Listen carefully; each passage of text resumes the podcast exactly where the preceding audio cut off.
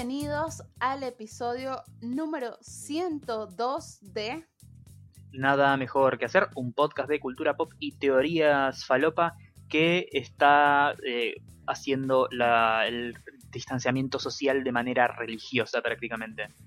Sí, somos estamos enamorados de la cuarentena, como dirían Sí. por ahí. Nos encanta. ¿Qué son los abrazos, Jess? ¿Qué son los abrazos? Ya no me acuerdo. No, yo sé, yo, yo estoy haciendo mi cuarentena acompañada. si vos no, no sé. Eh, qué triste, o sea, de verdad, les mandamos un abrazo virtual a los que estén haciendo la cuarentena solos. Es difícil. Es realmente complejo estar solos. eh, pero bueno, si la están haciendo acompañados, bueno, cuídense mucho también porque Sí. Supongo que Si están acompañados, por lo menos que estén bien acompañados. Sí, que estén bien acompañados, de su familia. Imagínate hacer la cuarentena con tu peor enemigo. Sí, o divorciarte en medio de la cuarentena. Sí. Difícil. Conozco gente, conozco gente que se separó en medio de la cuarentena y están ahí castigados. Complejo. Em, Es difícil. Es difícil. Así que bueno, les mandamos un, un abrazo virtual. Eh, nos retrasamos un poco en el episodio, pero bueno, acá volvimos. Sabemos que nos quieren. Eh, tengo trabajo nuevo, así que nada.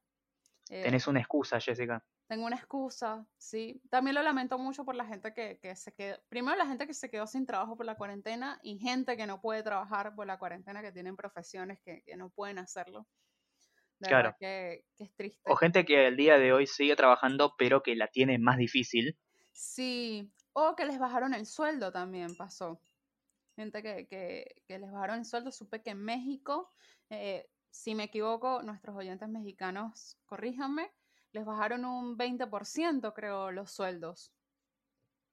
Sí. Estaba, estaba permitido hacer el bajo de sueldo. Y tengo entendido que acá en Argentina, en el sindicato de publicidad, a las agencias les tenían permitidos bajar un porcentaje del sueldo y hubo muchas agencias que se aprovecharon de eso, pues. Aunque no se les hubiese ido los ingresos, ¿no? Porque si tu cliente es, no sé, Netflix o DirecTV, o sea, no creo que Netflix o DirecTV haya bajado el presupuesto, por ejemplo, ¿no? Claro.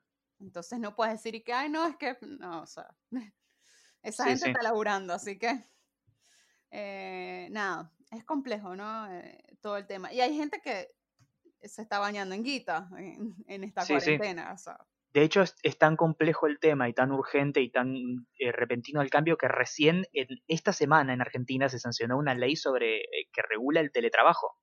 ah, sí, tengo que, tengo que chusmear qué onda, que, cómo es esa ley. Yo sé que hay- Básicamente lo que dicen es que lo- tus derechos como trabajador en el espacio de trabajo son los mismos derechos que tenés que tener trabajando desde tu casa. Mm, o sea, O no te pueden hacer trabajar fuera de tu horario, horario, tienen que proveerte los elementos para que vos puedas trabajar de manera cómoda, como, no sé, sí, conectividad, silla, internet, sí, etcétera. internet, sí. Sí, sí. eh, Pero yo, eh, lo, lo- lo vi y me parece que es algo, algo como bastante interesante y me sorprende que hasta el día de hoy no se haya legislado sobre eso. Claro. ¿Hasta dónde? O en caso de, a mí lo que me pasa que, que, que trabajo desde casa, pero no, no estoy en relación de dependencia, digamos, eh, tienen que pagarte por sobre el sueldo para que tú puedas costear esos gastos extras, ¿no? Como la silla, sí. el internet, demás, pues. Además, es- es- yo me pregunto, yo digo, mañana se me llega a ir el internet y no trabajo en todo el día, pues. Claro, sea- vas a tener que salir a correr a buscar un café, no sé. No, no hay. No, Ni siquiera. No, no, no se puede. Por eso yo hace tiempo, cuando también trabajaba de, de mi casa, eh, nada, me tenía que ir a un café y nada, les Sí. pasaba la factura de, de lo que había gastado por ese día. Em, pero ahora no, no me puedo ir a ningún lado, pues. Claro, nadie puede ir a ningún lado. Exacto, le pido la clave al vecino, pero si el vecino tiene tampoco tiene internet ese día, o sea, es, es difícil, ¿no? O que me paguen los datos del teléfono, esa sería la otra opción, ¿no? Sí, Em, bueno, sí. Entonces, bueno, nada, nos perdimos esta semana, pero eh, debo decir que esta semana pasaron cosas más interesantes que la pasada. Em, bueno, acá en Argentina volvimos a la cuarentena estricta. sí. En Argentina no, en, en, en la capital. Sí, seamos, seamos buenos en ese sentido. Eh, entiendo que es un, país porteño céntrico, pero vos, oyente que estás en La Pampa o en el sur de la Argentina o en Corrientes o en Catamarca, te felicitamos, amigo. Vos estás eh, en una situación mejor que nosotros. Sí, eh, la capital, bueno, volvimos a estar muy jodidos. Y bueno, es lo que decíamos la otra vez, pues, o sea, no es lo mismo comparar Nueva York con Kansas, que hay una casa cada cinco kilómetros. Acá en Argentina pasa lo mismo.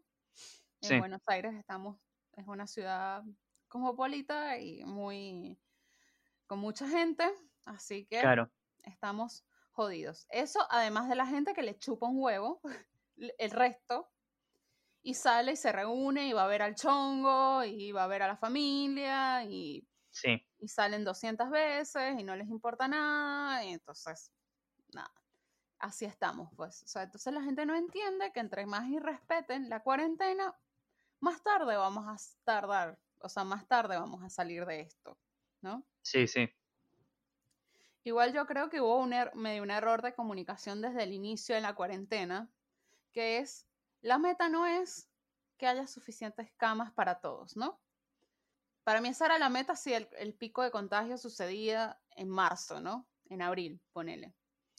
La meta era cero contagios, ¿no? Claro. O sea, porque no sé, esto es discutible, no sé, Mariano, porque el, mensaje al principio fue, vamos a preparar el sistema de salud. Y preparar el sistema de salud no es de un día para otro, entonces pasa tiempo, la gente se empieza a relajar y bueno, acá estamos. Si la meta es cero contagios, o sea, si te contagias, estás colaborando a que esto se retrase aún más. Yo creo que capaz la gente lo hubiese tomado diferente, no lo sé. Decime vos, sí. ¿Qué te parece? Sí, me parece eso también. Y, el hecho de que estén las cosas pasando y haciéndose bien y veas que hay relativamente para el nivel de población que hay en Argentina pocos contagios y pocos muertos, no significa que, ah, está todo perfecto, tenemos que salir, sino que el esfuerzo para guardarte y cuidarte está, está haciendo que eso se mantenga abajo. Al momento en que vos lo rompes, es cuando todo empieza a subir. Y hoy en día nos encontramos con esa situación que dicen, eh, ¿cómo puede ser? Hace tres meses que llevamos la, la, cuarentena y recién ahora está explotando todo y, toda la cuarentena que hicimos fue al pedo. Y sí, un poco sí, porque no quisiste respetarla todo el tiempo que tenía que ser necesario. Claro, o sea, estábamos tan cerca y la cagaste, Sí.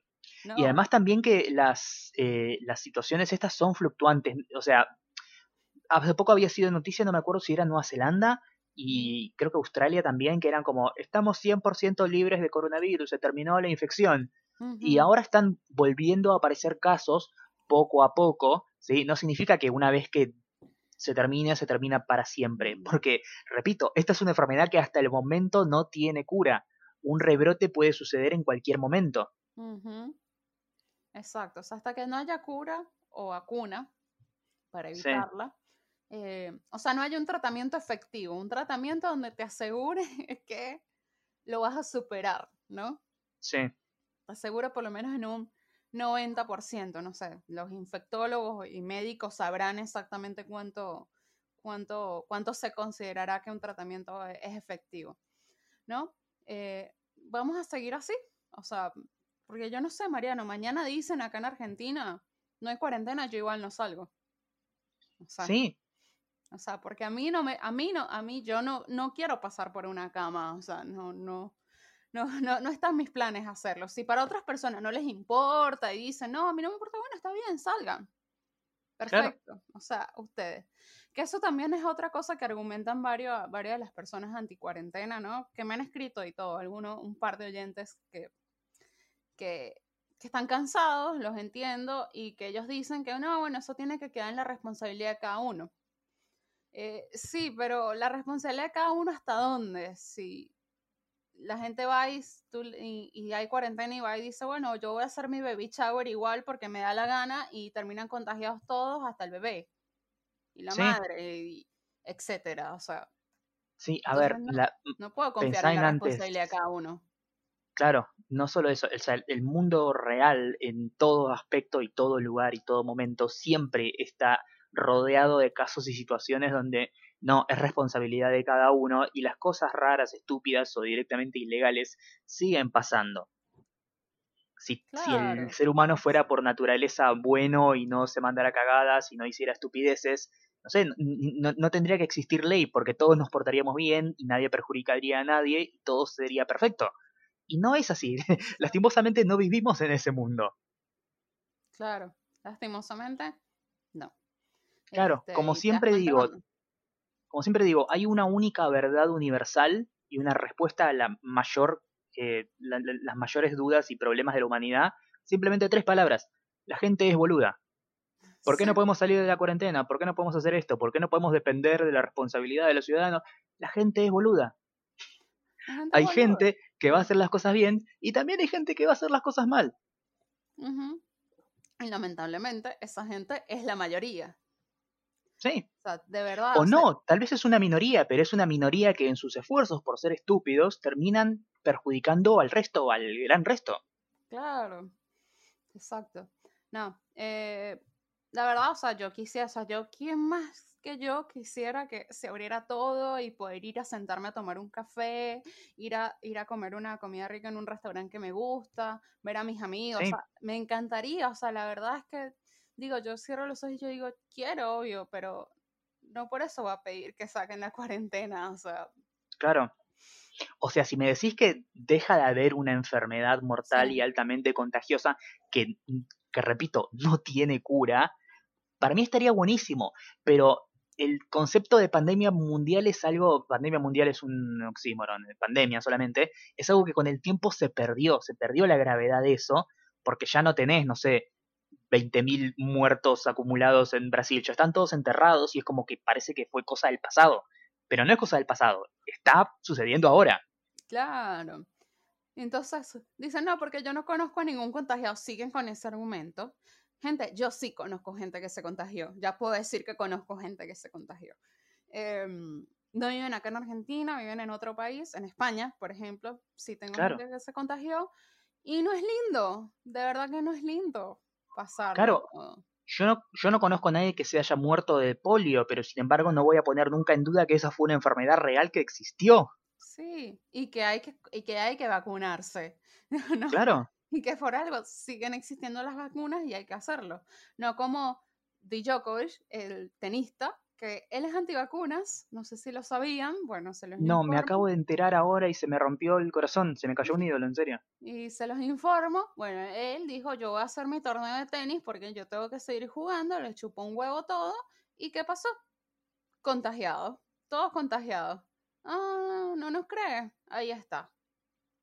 Entonces, para que veas, o sea, hay gente con mucha influencia, como eh, esa gente, Djokovic, que le chupó un huevo así como la gente de la tele argentina acá, que ah, ah, nos chupa un huevo, nosotros podemos sacar nuestro permiso porque tenían un permiso de, gente de que se dedicaba a la comunicación, la radio, etcétera, porque trabajadores esenciales haciendo esos programas pelotudos de mierda. Exacto, se aprovecharon, porque lo que hicieron fue aprovecharse del permiso, porque ese permiso era para, sí, la población tiene que seguir informada, o sea, eso, claro.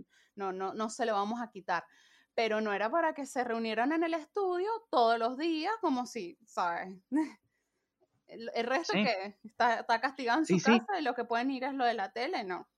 Sí, y además teniendo en cuenta que a la hora de hacer un programa de televisión, no solamente, eh, o sea, los que menos personas vas a ver son los que están delante de la cámara. Es todo un, movimiento de gente, de productores, de camarógrafos, de escenógrafos, de, eh, maquilladores, de, gente de vestuario. O sea, no solamente son esos tres o cuatro idiotas que lo único que hacen es sentarse, sentarse atrás de un escritorio y leer un teleprompter. Hay una movilización de gente que trabaja para que eso pueda salir. Que trabaja para eso, que exacto. Entonces, tú veías en Estados Unidos que Jimmy Fallon, Jimmy Kimmel, John Oliver, todos esos programas los Colbert, sí. Colbert, todos lo estaban haciendo desde la casa y tú decías, ¿y por qué acá no están haciendo todo desde la casa? O sea, solamente veías que, ay, no, bueno, hoy tres no vienen. Lo hacen desde la casa. No, no, no es que tres no vienen, es que nadie debería venir. O sea, porque se turnaban de paso. Entonces lo que hacían era circular el virus. O sea, era como una circulación. No, no tiene sentido que un día vaya uno y otro día vaya otro. No. Sí. Es lo mismo. O sea, era más inteligente en tal caso, bueno, solamente vengan tres a trabajar y esos solos vienen tres y los demás desde su casa para siempre. Claro. No, se turnaban como si fuera, no sé, como si fuera que una cosa de permiso, o sea, no solamente pueden salir dos y dos y no, o sea, no, no tiene sentido. Eh, además vi que varios se cortaron el pelo. Sí. Todo el resto estamos en nuestra casa sin poder ir a una peluquería, sin poder ir a un barbero. Pero la gente no me la reconozco viéndome al espejo, Jess. No he visto una foto tuya, Mariano, quiero verte, por Dios. Eh, yo porque soy mujer y medio me puedo dejar crecer el pelo, ¿no? El cabello. Igual Sí. me gustaría ir una, me encantaría tener la oportunidad en este momento de ir a una peluquería, pero no se puede. Pero la gente de la tele, ah, ellos sí se pueden cortar el pelo. O sea, no es que se pueden, ellos sí se arriesgaron, digamos, a cortarse Claro. el pelo. Entonces, como tú le dices a la gente que su negocio se está yendo abajo, que los despidieron de su trabajo porque cerraron el, el sitio donde trabajaban, ¿cómo les dices a esa gente que se queden en su casa? O sea, ¿con qué moral? Sí. O sea, la campaña, o sea, ahí falló. O sea, como te digo, Cuando no tenés gente directamente en los medios diciendo esta cuarentena es una mierda, no sirve para un carajo, hagamos la vida normal que necesitamos. Y es como, eh, no, eso es lo peor que podrías hacer desde tu posición. Exacto, exacto. O sea, para mí, o sea, los medios jugaron muy en contra, por lo menos acá en Argentina, no sé el resto de los países. El resto de los países estaban tipo México, eh, bueno, hay un montón de contagiados, es terrible lo que está pasando. Eh, conozco, tenemos oyentes que, que- que he visto que han tuiteado que tipo se murieron tantas personas, se murieron, se murieron unos familiares de mi papá y unos amigos de no sé quién. Y de paso esta semana tuvieron un, un temblor bastante fuerte. Como Sí, 7 todo, grados todo, todo muy tranquilo y muy normal. en México. Saluden a México que se nos va, chicos. Adiós. Eh, hablando de México, eh, Chumel. Chumel, Mariano, yo lo quiero a Sí. Chumel. Tú lo sabes. Yo lo fui a conocer. Tanto lo quiero que lo fui a conocer y todo. Y charlé con él un par de veces. Chumel lo sacaron de HBO. Hmm. Eh, y fue terrible. Yo no le había querido prestar atención a todo el quilombo que hubo, el bardo, porque Chumel tuiteaba todos los días como que, uh, otra vez Chumel es trending topic. Otra vez soy trending topic en Twitter. ¿No? Em, ¿Supiste lo que pasó? Eh, me gustaría que me lo expliques. Bueno, les voy a contar un poco, les voy a... Porque justo hoy estaba en Instagram contando, diciendo, ¿vieron lo que pasó de Chumel? Obviamente los que viven en México supieron, pero el resto de los países no supo. Bueno, el programa de Chumel con Chumel Torres en HBO lo suspendieron. HBO sacó un comunicado la semana pasada diciendo el show ha sido suspendido eh, por comentarios dichos de, de Chumel. O sea, no dijeron nada más, no andaron más en la situación, ¿no? Eh, la cuestión es la siguiente. Chumel tiene otro programa que se llama El Pulso de la República que sale en YouTube. Ese programa sale desde mucho antes que él tuviera un programa en HBO. De hecho, por eso HBO más o menos le ofrece tener un programa, ¿no? Eh, él ahí en ese programa habla solamente de política mexicana y él tiene un humor bastante ácido, como lo tiene en su programa normalmente, ¿no? Eh, resulta ser que em, el presidente de México es un señor muy especial, es un viejito muy especial, ¿no? Bastante particular el señor, eh, López Obrador, ¿no? El nombre del señor. Eh, él se mudó a una a un sitio más grande, ¿no? Entonces, nada, Chumel estaba en su programa haciendo, como diciendo, ay, mi, mi, mi presidente, mi, mi presidente bebé, se mudó con su esposa, no sé qué y tal, y con su heredero, eh, dice el nombre, y le dice chocoflan, ¿no? Para los que no sepan qué es un chocoflan, es tan sencillo como una torta de chocolate con un flan arriba. O sea, es la Sí. combinación de las dos cosas, ¿no? Chocoflan, ¿no? Eh, la torta es oscura, o sea, de color chocolate, y después arriba el color flan, que es un color amarillo, ¿no? Resulta ser que el hijo de López Obrador se tiñó unos reflejos, ¿no? Sí. en, en su cabello. El niño es menor de edad, eh, o sea, tiene como 14 años, creo. Y varias gente que hoy, justo un oyente de México me lo aclaró, me dijo, no, resulta ser que todo el mundo le decía ya así, O sea, no, no fue que Chumel se lo inventó. El apodo dijo Chocoflan, ¿no?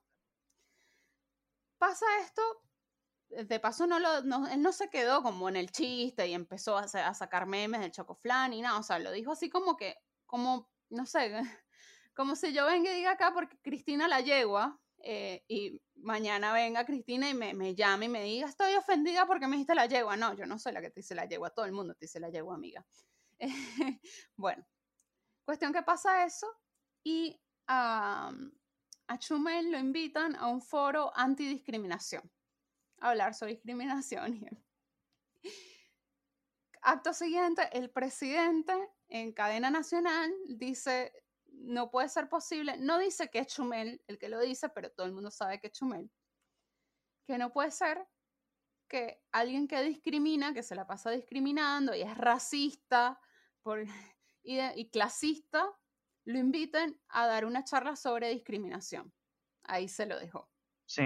Eso por el comentario de Chocoflan.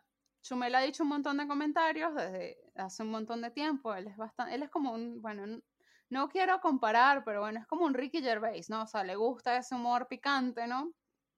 Sí. Que el cual está mal, pero si lo haces bien, nadie se da cuenta, o sea, nadie se da cuenta. Lo mismo que pasa con, con Chapel, ¿no? Sí. que hace sus chistes, pero lo hace de una forma que dices, ah, bueno, está mal, pero no está tan mal, y igual me cagué de risa. Bueno, así mismo. Eh, bueno, le sacaron un montón de comentarios viejos, o sea, tweets, tweets y cosas que dijo en su programa viejo, racistas, clasistas, y entonces la gente en Twitter, sí, es un racista y es un clasista, y sí, ah". y bueno, el señor HBO dijo, mm, la verdad es que yo no me voy a meter en este quilombo, porque si salió hasta el presidente a hablar, bueno, eh, entonces no, ah, lo suspendieron, ¿no?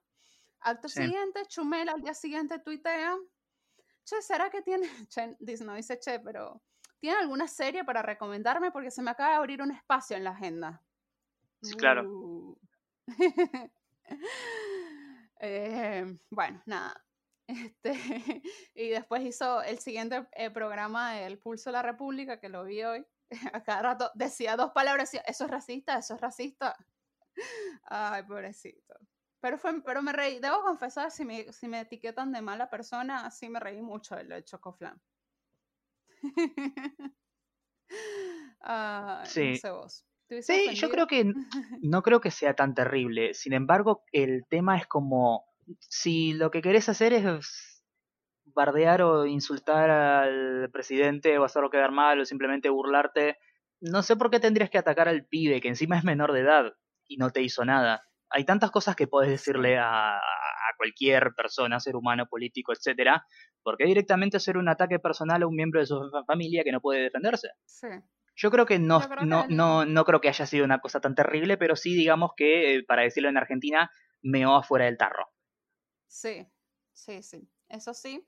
Lo único que dije, bueno, él se burló de algo que él se hizo en el cabello, o sea, no de una condición física, porque tú me dices, bueno, te estás burlando de que es gordito, o te estás burlando de que le falta una pierna, o algo así, te digo, bueno, si eres una persona de mierda eh, por hacer eso, pero, o sea, tipo, te, existen unos mechones amarillos en el pelo, o sea, tipo, lo puedes corregir mañana, mañana, te tiñes y ya está, o sea, eso, o sea, creo que estamos, estamos en una época donde, yo no digo que es una época de, porque viste que hay muchos que dicen, no, bueno, porque eso es la generación de cristal y demás, no, bueno, también hay que de construir el humor y decir, bueno, hasta dónde está bien algo y hasta dónde no, pues. sí, y no digo si está bien o si está mal, simplemente digo que vos sos un hombre adulto y el otro es un nene, o sea, claro. elegí, elegí bien tus, tus batallas. Claro. Igual, obviamente ya López Obrador lo tenía, ¿sabes? Sí, estaba esperando que... Sí, estaba ahí tipo, este le voy a dar, pero Sí, sí. Eh, pero bueno, y también hay que ver hasta dónde llega la libertad de expresión, ¿no? También. Sí. Eh, también convengamos una cosa, que es algo que siempre cuando se habla el discurso de la libertad de expresión y las posibilidades de esto y la cancelación y bla, bla, bla, la libertad de expresión funciona en dos sentidos. Vos podés decir absolutamente lo que quieras, está perfecto. Ahora, yo que estoy en el lado que recibe esas cosas que decís, también estoy en mi derecho de decir absolutamente lo que se me cante el culo, a pesar de que no te guste. Claro, eso sí, totalmente. Porque muchos dicen como, eh, ay, no, ya no se puede hacer humor, ya no se puede hacer esto, ya no se puede hacer lo otro. No, simplemente la gente que estaba del otro lado recibiendo todos los golpes de, de tu lado ya no, se, ya no tiene la obligación de quedarse callada. Claro. Y en tal caso... Antes, antes cualquiera podía ser picante o podía ser ser gracioso o podía ser si nadie le iba a decir nada. Si ellos tenían como la, la inmunidad de ser famosos y hacerlo en el nombre del arte o del humor o de cualquier musa que se te cante. Y seamos sinceros, gracias a esa movida generamos un montón de hijos de puta. Claro. También había un montón de gente buena que legítimamente hacía cosas eh, sin mala intención, pero también hay muchos hijos de puta. Hmm seamos sinceros, vivimos en el mundo real, ¿no? Sí, sí, no. No es, todo caramelos. No, no, hay gente muy hija de puta. Igual, ponele tampoco es que López Obrador llamó a HBO y dijo, cancelen el programa. No lo sabemos igual, ponele, porque pudo haber pasado también y, no, no sabemos, ¿no? Que, claro. Fue lo que pasó detrás, pero bueno, suponemos que no fue que llamó, porque no fue que dijo, tipo, en cadena, yo le voy a llamar a HBO y voy a decir que te cancelen el programa es que en ese caso, si, hubiera sido así, HBO tranquilamente podría haber mostrado eso y tomarlo como una verdadera amenaza a la libertad de expresión o intento de censura. Claro. Y ahí se invertirían los roles y el, entre comillas, villano sería el otro. Sí. Igual creo que está suspendido. Creo que están viendo a ver que, hasta dónde escala la situación, no sé. O sea, porque no dijeron cancelado, dijeron suspendido. No, yo sinceramente creo que lo que van a hacer es como sacarlo un toque de, eso, esperar a que se agiten las aguas y después van a volver. Creo en serio también que si no hubiera estado de por medio esta cuestión del, del foro sobre discriminación por parte del, del lo que sería como el INADI de, México, eh, tal vez no habrían tenido de qué agarrarse. Claro, exacto. Sí, sí, totalmente. Pues. Bueno, pero les pareció hipócrita eso. Em, no sé, hay gente que lo banca en México, o sea, tipo, sí, un periodista de Vice de México también, que sí estaba tipo, sí, Chumel es un idiota, no sé qué y tal. Y yo, bueno, yo digo, bueno, yo digo, yo lo banco, pero bueno, hasta ahí tampoco vivo en México, ¿no? Es como que un mexicano me diga, rebanco, no sé, Diego Iglesias. Sí, sí. y capaz yo lo odio, no estoy diciendo que lo odie, pero tengo, no sé, tengo mis razones personales para odiarlo, qué sé yo, y yo me quedo así como que, ¿por qué lo bancas? Como digo, yo no vivo en México. Sí. No sé. Sí, sí, yo, yo tampoco creo que haya como villanos y héroes dentro de esta situación. Simplemente es como alguien que dijo una estupidez y alguien que estaba esperando que esa persona diga una estupidez para crucificarlo. Sí. Ya está, no es tan grave. Sí, yo creo que no, no, no es tan grave. Pero bueno, veamos qué va a hacer el, el, el señor HBO. Me da un poco de tristeza, pero bueno, nada. Sigamos viendo a John Oliver, no importa. Ah, creo que no he visto el de la semana pasada, por cierto. Eh, me olvidé, me olvidé, debo, decirlo. El de la semana pasada y el de esta tampoco he visto. No sé si esta semana hubo programa. ¿Hubo programa? Eh, hubo uno muy interesante que tenía que ver con el tema de las... Eh, cómo el coronavirus está esparciendo ah. en las cárceles. Difícil, difícil. Sí. Un tema muy complejo. Ay, no, lo Sí, lo que tiene también es que lo que tiene también es que explicaban que, por ejemplo, allá hay dos tipos de. que eso yo no, entendía la diferencia. Que viste que está el prison y está lo que se conoce como jail. Eh, que uno es para gente que, que, está condenada por crímenes eh, graves y el otro es para gente que está como o esperando juicio o es por una, no sé, por una ofensa menor, como no sé, lo paró un policía fumando porro en la calle. Sí y que esa gente que está ahí por, por crímenes muy menores o por cosas que son, eh, que acá se conoce como contravenciones, que es como estás violando una ley, pero es una ofensa muy grave que no requiere tiempo de, cárcel, pero igual para, para esperar a, tu juicio y demás tenés que esperarlo estando preso. Eh, o sea, imagínate a alguien que, nada, es como, te engancharon fumando un porro en la calle, te llevan preso, eh, esperás dos meses el juicio en la cárcel y después cuando estás en el juicio es bueno, perfecto, son cinco mil dólares de multa y vuelves a tu casa, fin. Eh, imagínate volverte a tu casa con coronavirus que te agarraste en la cárcel por fumar un porro en la calle. o sea... No, el tema, el tema de la cárcel es, es, bastante jodido. Bueno, acá también acá hubo también quilombo con el tema de la que querían dar casa por cárcel, por prisión domiciliaria a algunos presos. Y mm, salió mucha gente a protestar. O sea, decir que no, que no sé qué y tal. Y yo, pero es que no entiendo. O sea, hay gente ahí que no tiene que estar ahí, pues. O sea, no todo el mundo que va preso está preso. Porque mucha gente no tiene ni juicio todavía porque los juicios tardan mucho tiempo. Sí. O sea, imagínate que fueras inocente y te agarraras coronavirus en la cárcel. O sea, es como triste, pues. Sí. Pero sí, es súper complejo, pues. O sea, si alguna vez han visto algún tipo de serie que, que, que ahonda el tema de, la cárcel y la prisión, saben cómo es el tema. Por encima, ¿no? Sí, sí, sí. A menos que vaya preso, bueno, te, la regalo, ¿no? Em, bueno, eh, quiero decir, bueno, entre tantas noticias malas, eh, en Twitter pasó algo bonito, que supongo que lo viste, Mariano, no te lo comenté antes, pero eh, el un mimir, a mimir, tu mimir, ¿lo viste? Sí, esa ilustradora que no sé de qué país asiático es, eh, está como trayendo... Es japonesa, sí. está trayendo como demasiada felicidad al mundo. Ay, trajo mucha felicidad y me, me encanta.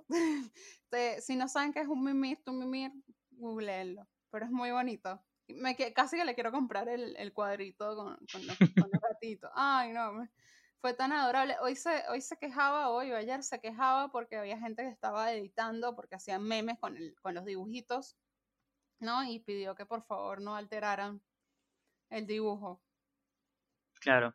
Ay, pero mucha adorabilidad. Bueno, explica un poco lo, lo que pasó si querés vos es una, una, ilustradora que hace unos dibujitos muy cute de gatitos y cositas eh, que sube a redes y mucha gente subió un último que era un como un gatito acostado en una cama y tapado y mucha gente le, lo retuiteaba o lo compartía con la, la, imagen, el textito de a mimir, que es como una deformación de a dormir y mm, cómo es la cosa, y ella preguntaba como, ¿qué es a mimir? Y le explican, hizo como, ah, a mimir, y después hizo otro con dos gatitos en la misma posición, y es como, to mimir, como si a fuera uno, y no es como a de ir a mimir. Sí, sí, y todo el mundo, ah, tu mimir, ay, no, fue muy adorable. no, bueno, lo, lo, lo que yo saco de eso como que, como no nos entendemos, ¿no? Como esas el lenguaje es como una barrera, ¿no? De, que no nos deja ser, terminar de ser universales, ¿no? Sí. Pero bueno, pero a veces sacan esas cosas bonitas que bueno, fue como... Sí, los, memes lo, trascienden todas las barreras. Sí, trascienden todas las barreras y, está bonito.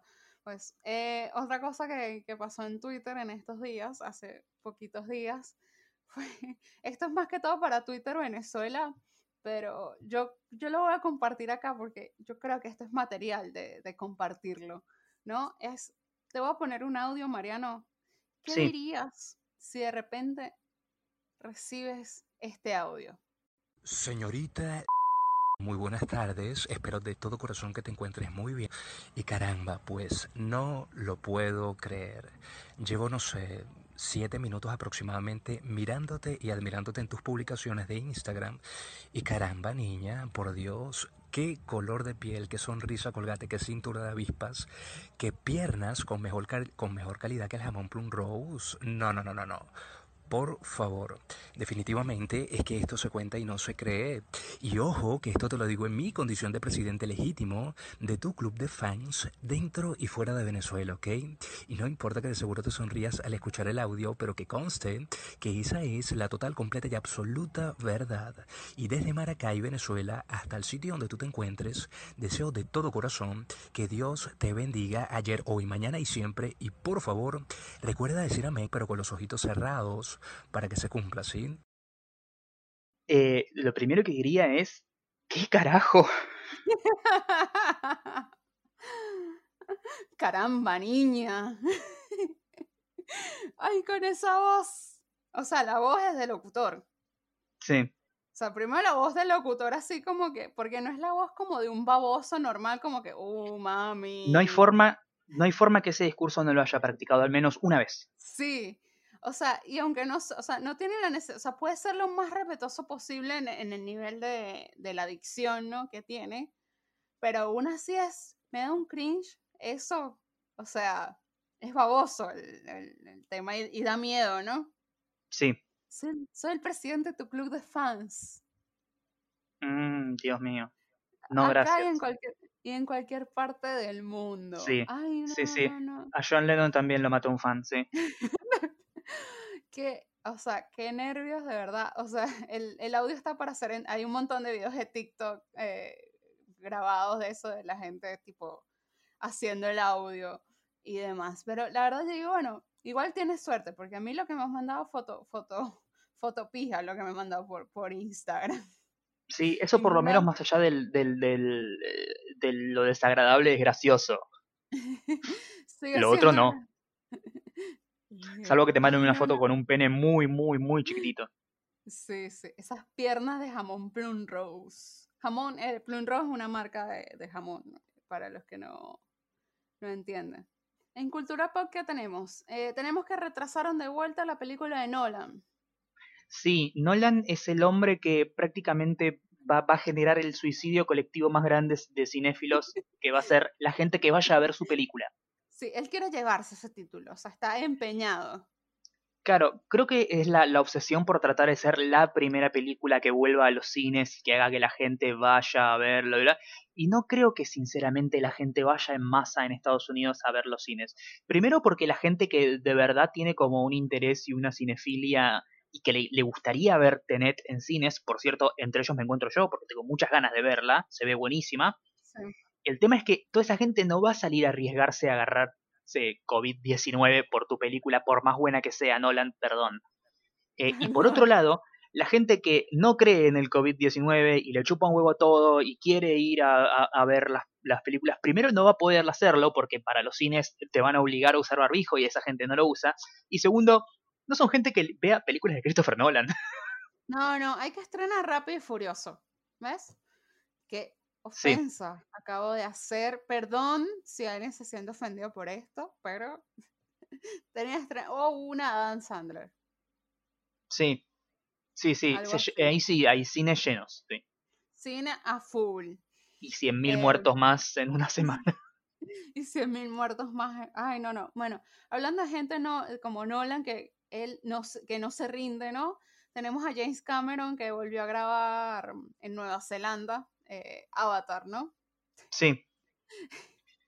Dejaron pasar a to todo el equipo fue puesto en cuarentena antes de, de entrar en, en, Nueva, terminar de entrar en Nueva Zelanda para poder empezar la, las grabaciones.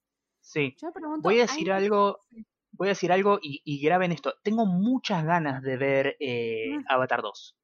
Porque eh, viste que siempre que James Cameron hace una película, trata como de empujar las cosas un poco más. La última gran película que hizo, que fue Avatar, sí. eh, generó básicamente las bases para la tecnología de cine 3D que tenemos hasta el día de hoy. Sí. Revolucionó la, la técnica de, de, hacer películas.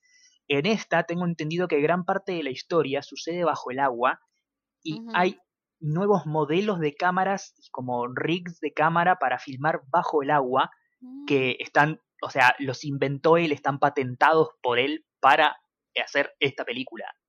Y sinceramente, más allá del hecho de que la primera Avatar fue como, eh, cuando sacas todos los efectos especiales de, del medio, tengo ganas de ver qué onda, qué hizo este científico loco del cine ahora. Qué loco. Sí, posta que, posta que, que sí, que, que sí, yo debo confesar que no vi Avatar la primera. ¿No? Hasta el día de hoy no la he visto, no. ¿Sabes qué? Si no la viste en su momento es como que no tiene tanta magia. Sí, ¿verdad? En su momento como que me, me, me obstiné, porque el tema es el siguiente, vi gente que no iba al cine nunca yendo al cine. Claro. Solamente por el hype, ¿entiendes? Tipo, no hay que ver esta película porque es la mejor película del mundo. Y yo, pero si tú no vas al cine nunca, ¿cómo es la mejor película del mundo? Claro. Era como el hype del, del coso, era la primera vez que había 3D. Eh, con eso estrenaba el 3D en Venezuela, por ejemplo, no sé acá. Sí, sí, sí. Y además la tecnología y los efectos especiales y todo era una cosa que para la época eran como lo más que podía llegar a aspirar. Era, era como la Avengers Endgame de, de ese momento, digamos. Claro, entonces no sé, se me quitaron las ganas y después no la volví a ver más. Y, Sí. nada. Y hasta el día de hoy no la he visto. Eh, igual eh, Cameron ha retrasado, o sea, yo trabajaba en Fox cuando tipo James Cameron que no anunció la película que va a ser, o sea, tipo en, en la grilla de próximos estrenos está Avatar 2 por siempre, o sea, Claro. y la movían de fecha y la movían de fecha, tipo, y yo, pero, ¿y para cuándo esta película? Y era un Facebook, ah, no, además, dato, dato secreto de, de, de, de, de- de Fox, ¿no? Cuando trabajaba ahí, todas las películas cuando terminaban, o sea, cuando estrenaban, se dejaban de, o sea, el Facebook moría, o sea, ya no Sí. se, se moría, ¿no? La, el fanpage. Avatar era el único que siempre teníamos que estar actualizando. Sí, Si yo, tipo, basta, esta película se estrenó hace 20.000 años. claro, pero algún día va a salir la secuela. Eh, sí, algún día, algún día, o sea, imagínate ya, tipo, ya ni siquiera es 20th Century Fox, ahora es 20th Century Studios, lo compró Disney, o sea, pasa de todo, Claro, ¿no? O sea, vamos a decir, ya James Cameron vivo hasta allá, ¿no? sí. Porque, señor, algún día. Pero sí, eh, nada, volvieron, volvió a firmar eso y también empezaron de vuelta las filmaciones en España, la nueva temporada de La Casa de Papel, que es prioridad, se está volviendo, se está filmando ya. No das más de la emoción, ¿verdad? Sí. Sí, hablando de enfermedades incurables, eh, nueva temporada de La Casa de Papel. Sí, sí, ya está ahí filmando, los actores están muy emocionados. Ah, me acordé de ti cuando vi el video ayer de Netflix, que sí, la nueva temporada. Y yo, no, gente, tienen que grabar, es la que tiene que empezar a grabarse es la nueva temporada de Luis Miguel. O sea, las demás Lo peor- temporadas me chupan un huevo. Sí, lo peor es que creo que esta última temporada que salió no le gustó ni siquiera a los que son fans de la serie. O sea, fue como de las. De todas las que salieron, fue como la peor recibida. Sí, sí, no hubo ningún tipo de hack ni nada. Igual debe ser. Esta serie debe ser como un fenómeno estilo de Walking Dead. Una serie que año a año, mes a mes, capítulo a capítulo pierde gente, pero igual es tan masiva que no importa. Claro, sigue, tipo, sigue dando plata, o sea, no importa, sigamos. Una Sí. mierda, no importa, sigamos. Ok. no sé si, pues, por qué, pero bueno. Quiero la nueva temporada de Luis Miguel, o sea, tipo, yo voy a hacer un día una lista de todas las cosas que me arruinó el coronavirus. Entre esas cosas, la temporada 2 de Luis Miguel. Sí. Ah, Muchas cosas. No sé, yo creo que si hiciéramos una lista, es como que concha de su madre. Sí. Eh, nada, los estrenos. Deberíamos estar viendo Wonder Woman 1984 ahora. Por favor, sí. Ya O tendríamos que haber visto Black Widow y Mulan. Sí, deberíamos estar viendo todo eso, ¿no? Ah, viste, bueno, una buena noticia es que la semana que viene sale Hamilton en, en Disney Plus, o sea que va a estar para bajar, para los Sí. que descargan cosas, eh, van a poder ver la versión televisada, ¿no? Porque medio, es la versión grabada del teatro, ¿no? Claro, con el elenco original que supuestamente fue como la mejor eh, Sí, encarnación de, de la Hamilton. mejor, la mejor Hamilton. Le iban a estrenar más tarde, pero bueno, por el tema que cuarentena, además, gente quédense en su casa, eh, lo adelantaron bastante el, el estreno de, de Hamilton. Así que bueno, Sí. la gente que le gusta Hamilton, como a mí, por ejemplo, eh, van a poder verlo. No sé si tenemos fans, es como... Tú no eres fan de Hamilton, ¿no, Mariana? Todavía. El tema es que no, no lo vi, así que no sé qué, qué onda. Quiero ver, a ver si quiero verlo. Tengo muchas ganas de verlo, pri- primero porque Ah. todo el mundo dice que es buenísimo y para comprender un poco el fenómeno que generó. Claro.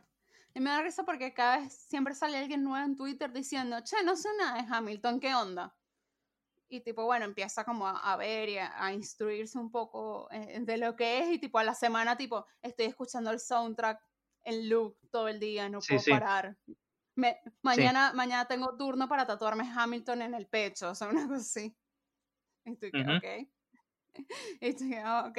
Pasa con varias, varias cosas. Me, me, me da mucha risa ese, ese fenómeno de alguien que no sabe nada de nada, tuitea y dice, che, no sé nada de esto, y de repente se vuelve súper fan. ¿Sabes Claro. con qué otra cosa pasa? Con MacMen. Eh, sí, también. Son como bastante evangelizadores los fans de, de Mad Men. De MacMen, ahora tengo un con, otro conocido que está, está mirando MacMen que se, que se antojó de verlo cuando lo sacaron de Netflix, ¿no? Sí, Porque- Qué tristeza, de verdad. Estoy muy deprimida por eso. Eh, porque Mad Men es una serie a la cual a mí me gustaba regresar mucho y, rever y, nada, recomendar y decir, che, está en Netflix, mírala. Y nada, y también está así, tipo, bueno, a ver Mad Men, a ver qué onda. Y ahora, tipo, todos los días tuitea fotos y frases y cosas. Y ay, qué... O sea, me, me, gusta, pues, o sea, lo disfruto cuando, cuando alguien se hace tan fan de una serie como, como yo. Así que bueno. Nada. ¿Tienes algo para recomendar, Marian? Tengo algo para recomendar, tengo dos cosas para recomendar. Por un lado quiero recomendar un documental que pueden verlo en la plataforma Cinear de cine argentino, Cinear Play. Eh, y si no, también lo pueden ver, está gratis para ver en YouTube también. Eh, es un documental que se llama Un importante preestreno, es del año 2015. Eh, y es eh, escrito y dirigido por Santiago Calori, un hombre que tal vez lo conozcan por hablar mucho de cine en muchos medios como newsletters, revistas, radio, podcast. Tal vez una de las personas que más clara la tiene con respecto a, cine eh, en, Argentina. Es, muy capo él. él hizo este documental que es cortito, dura una hora, una hora y quince, está muy bueno, y es un documental sobre, no sobre la historia del cine argentino, sino sobre la historia de la cinefilia en Argentina, de qué es lo que se veía, qué tipo de películas llegaban, cómo se estrenaban, un trazado histórico, por eso eh, empezando desde los años de gloria en los 50 y los 60 en la, la, famosa calle Corrientes, que ahora vos caminas por ahí vas a encontrar un montón de pizzerías, librerías y templos evangelistas, pero antes había cantidades y cantidades de salas de cine independientes que traían cosas, pero de lo más improbables y, raras y diversas del mundo. Está muy bueno eh, y recomiendo mucho que, lo vean si les interesa, no solamente, si les interesa el cine más allá del hecho de sentarte a ver una película, si les interesa todo lo que rodea al cine en general. Está muy bueno. Eh, eh, me interesa porque yo lo banco mucho a Calori. Debo decir que algunas veces eh, como que no, no coincido, ¿no? Como en la vez que se puso a, a, putear a Ready Player One. Sí. Pero no, yo siempre coincido muchísimo, muchísimo con Calori. De paso, debo decir que uno de los primeros podcasts que escuché, si no lo han escuchado y lo, meto acá de chivo, o sea, de, de, recomendación, el podcast sobre guion, que se llama Letera, Letera 22, ¿no? Sí, sí. Eh, que está muy bueno. Eh, nada, sí, coincido mucho con él y es, uno de los primeros podcasts que escuché y demás. Y bueno, sí, sí vale la pena. Tengo que verlo, me lo recomendaste y nada, tengo que verlo. Eh, y por otro lado, algo que quiero recomendar es algo que todavía no estrenó, pero estoy esperando con mucho hype desde que me mandaron esa gacetilla en, no sé, en abril, ponele. es una serie documental de seis capítulos que va a estrenar ahora este fin de semana, que cuando ustedes estén escuchando esto ya habrá salido el primer episodio, este domingo, se llama, eh, en inglés es I'll be, Gone in the Dark, en castellano creo que el título es El asesino sin rostro. ¿Por qué ese título? Porque es el título del libro I'll Be Gone in the Dark, escrito por una escritora que se llama Catherine McNamara, es la ex esposa de Patton Oswalt, el actor de, ah. comedia. Eh, que esta mujer lo que hizo fue obsesionarse con un caso particular, el famoso Golden State Killer un asesino que aterrorizó eh, un pueblo durante una década entera y de golpe desapareció en el medio de la nada, nadie más supo de él y no volvió a matar nunca y quedó impune.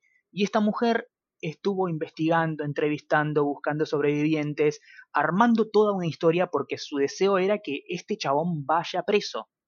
Mm. Lamentablemente, Catherine McNamara, el, público, el libro se publicó, fue un gran éxito, eh, Catherine McNamara no llegó a ver eh, la captura del Golden State Killer porque ella murió dos meses antes, pero en gran parte la investigación que reabrió este caso fue gracias a su libro. Mm. Así que podemos decir que esta mujer, a pesar de que no llegó a verlo, ayudó a detener al Golden State Killer. Es impresionante esa historia, es impresionante ese libro que tengo muchas ganas de leer pero a través de un podcast de True Crime que escucho que se llama My Favorite Murder, hablaron tanto de esa mujer y de ese libro y de ese caso que tengo muchas ganas de ver cómo es ese relato, esa miniserie que está basada en este libro, I'll Be Gone in the Dark, estrena este domingo en HBO y para cuando vos estés escuchando esto ya vas a tener el primer episodio para ver. Justo hoy creo que te llegó a ti también la gacetilla del podcast de Sí. I'll Be Gone in the Dark, que lo va a hacer Calori y Fiorella. Mira cómo, cómo hilamos las dos recomendaciones en una sola. Damos la- las dos recomendaciones. Bueno, yo quiero recomendar algo que no he visto la segunda parte, pero vi la primera parte y no la recomendé porque fue el tiempo que no tuvimos podcast. Eh, hay una serie documental en Netflix que se llama Bebés. Em, Sí. Sacaron la primera parte, creo que fue el año pasado o en enero, por ahí, creo que fue en enero, y ahora sacaron una segunda parte con más episodios. Em, la recomiendo, así no tengan bebés ni hijos, eh, ni nada, porque me parece súper interesante, porque nada, en nuestro desarrollo y demás está quiénes somos ahora, por ejemplo, ¿no? Lo que nos compone y demás. Entonces me parece, me parece súper interesante, la verdad, que, que está buena. eh, y bueno, yo soy muy fanática de los documentales. Te la recomiendo, Mariano, si en algún momento la, la quieres chusmear. Bien. No sea como tu super target, ¿no? Pero nada. Ah, pero es interesante. pero es interesante, ¿no? A mí me interesan mucho todos esos temas de, de, dó- de dónde, de- por qué soy así. O sea, como que siempre Claro. ¿qué, qué fue lo que me hizo moldearme y, y llegar a ser lo que soy? ¿Por qué me gusta esto? ¿Por qué elegí tal carrera? ¿Por qué elegí, Sí, eh, porque prefiero hacer tal cosa y no otra? Entonces, nada, y eso depende mucho de la gente que tienes alrededor, de todas las Sí. cosas que te estimulan y demás. Entonces est- está bueno. Eh, eso es algo que me pregunto yo también muchas veces. ¿Por qué sos así? Porque soy yo. Soy un amor de persona, Mariano, por favor. Sí. Sí, yo me pregunto por qué me gustan tanto las cosas, sa- las cosas caras y soy pobre. Eso me lo pregunto Claro. todos los días, la verdad. Quisiera tener gustos más, más humildes en mi vida. No sé si todo sería un poco más fácil, ¿no? Pero viste que, que me gustaría como conformarme con, con- con- con cosas más sencillas, ¿no? Sí, El otro día hablaba con alguien y me decía, no, está buena la pizza. Era una pizza así tipo cualquiera que consigues en la esquina, ¿no? Sí, está buena, yo soy fan, no sé qué. Yo como que, ¿y te gusta esa pizza? Y yo como que, "Mm, sí, sí, sí. Yo dentro de mí, sí, bueno, la verdad es que me gusta la pizza de masa madre, horneada en horno de leña, pero que cuesta tres veces más que eso. Y, y tienes tres veces, ganas tres veces, tres sueldos. No, no gano tres sueldos, ¿eh? No, no, no se justifica. no se justifican esos gustos en mi vida. Pero bueno, nada. Bueno, hemos llegado al final. No sé si no tengo nada más para recomendar por esta, por esta semana. Ah, yo bueno. tampoco. Ah, quería contar algo, ¿no? Eh, Sí. Para la gente de Argentina, si están en Argentina, ¿no? Eh, ¿Te acuerdas de nuestro amigo Valentín? Sí, sí. ¿Viste? Hizo unas láminas súper bonitas con unas frases del newsletter de él Sí, y las está vendiendo. ¿No? Está vendiendo. Em, Todo bien y recaudó como 20 mil pesos eh, con la venta de, de- de esas laminitas y agarró la plata sin decir, o sea, sin decirle que iba a hacer eso con la plata y lo, la donó completamente a un hospital del Chaco.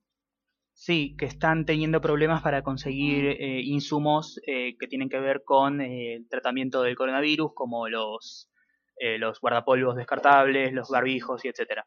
Sí, etcétera. Así que bueno, nada, mi recomendación es si viven en Argentina, obviamente, si pueden comprarle una ilustración, eh, nada, van a estar colaborando para eso, pues. Además, me, me Sí. pareció súper tierno. Posta que sí, porque nada, yo tipo, bueno, supongo que lo estás haciendo para recaudar plata para ti, que lo vale totalmente lo que haces, pero bueno, la donó completamente, así que bueno, me parece muy Vale valorable. doble. Vale, vale doble, de verdad que sí. Además que bueno, y si no, bueno, suscríbanse a su newsletter que también está bueno. Y Mientras a escuchen su nosotros- podcast y bla. escuchen su podcast, además, mientras a nosotros nos pueden invitar a un café. Obviamente a través de la app eh, de Cafecito pueden eh, brindarnos apoyo para poder seguir haciendo este podcast, para poder seguir pagando el, el hosting de- del sistema de, de audio, básicamente, lo que hace que, que- Sí, que se pueda escuchar. exactamente. Eh, va a tener nuevas act- actualizaciones, va a tener tipo metas, eh, y va a ser como tipo un Patreon, más o menos en Argentina, ¿no? Sí, lo- pero lo- más, lo- más, más barato y en pesos. Más barato y en pesos, ¿no? Después, bueno, me encantaría que fuera para el exterior también, pero bueno, en- el exterior tenemos la opción de Patreon. Eh, si quieren apoyarnos y ayudarnos, nada, también lo, lo valoramos un montón. Cualquier granito de, arena ayuda y nos da motivación, ¿no? Qué lindo. Así que bueno, nada, nos pueden, nos pueden seguir en arroba NMQH Podcast en Twitter. Tanto en, Twitter como en Instagram. ¿Vos, Jessica? A mí me pueden seguir como arroba la Dolce Yes, tanto en Twitter como en Instagram. Y a mí como arroba Marian Patruco, ahí nos encuentran. Ay, sí. Bueno, este fue el episodio 102, que ya en este momento te voy a decir cómo tienes que titular el episodio. Por favor, Jessica. Un mimir, ah no, a mimir, tu mimir. Perfecto. A mimir, tu mimir, me encanta. me gusta, me gusta. Me gusta, además, a mí me encanta hacer eh, eh, títulos así súper clickbait. Bueno, quiero decir que el episodio de la vagina de Winner Paltrow tiene como el doble de escuchas que el episodio donde hablamos de, de Rise of Skywalker. O sea, y sí. decimos vagina, dijimos Winner Paltrow, tipo un montón de, gente. Sí, eh, tendremos que haber puesto algo como la vagina de Skywalker o algo así. La vagina de Skywalker, entonces tipo íbamos a ir así. Pues. No, es que vamos a poner un a mimir tu mimir porque yo sé que la gente va a entrar en Spotify y va a saber de lo que estamos hablando y le va a dar curiosidad y va a entrar pues. O le va a parecer adorable o no va a entender un carajo. Como sea, bueno. ya llegaron hasta acá. Entonces, y sin nada más que decir, nos escuchamos la próxima. Chao. Chao.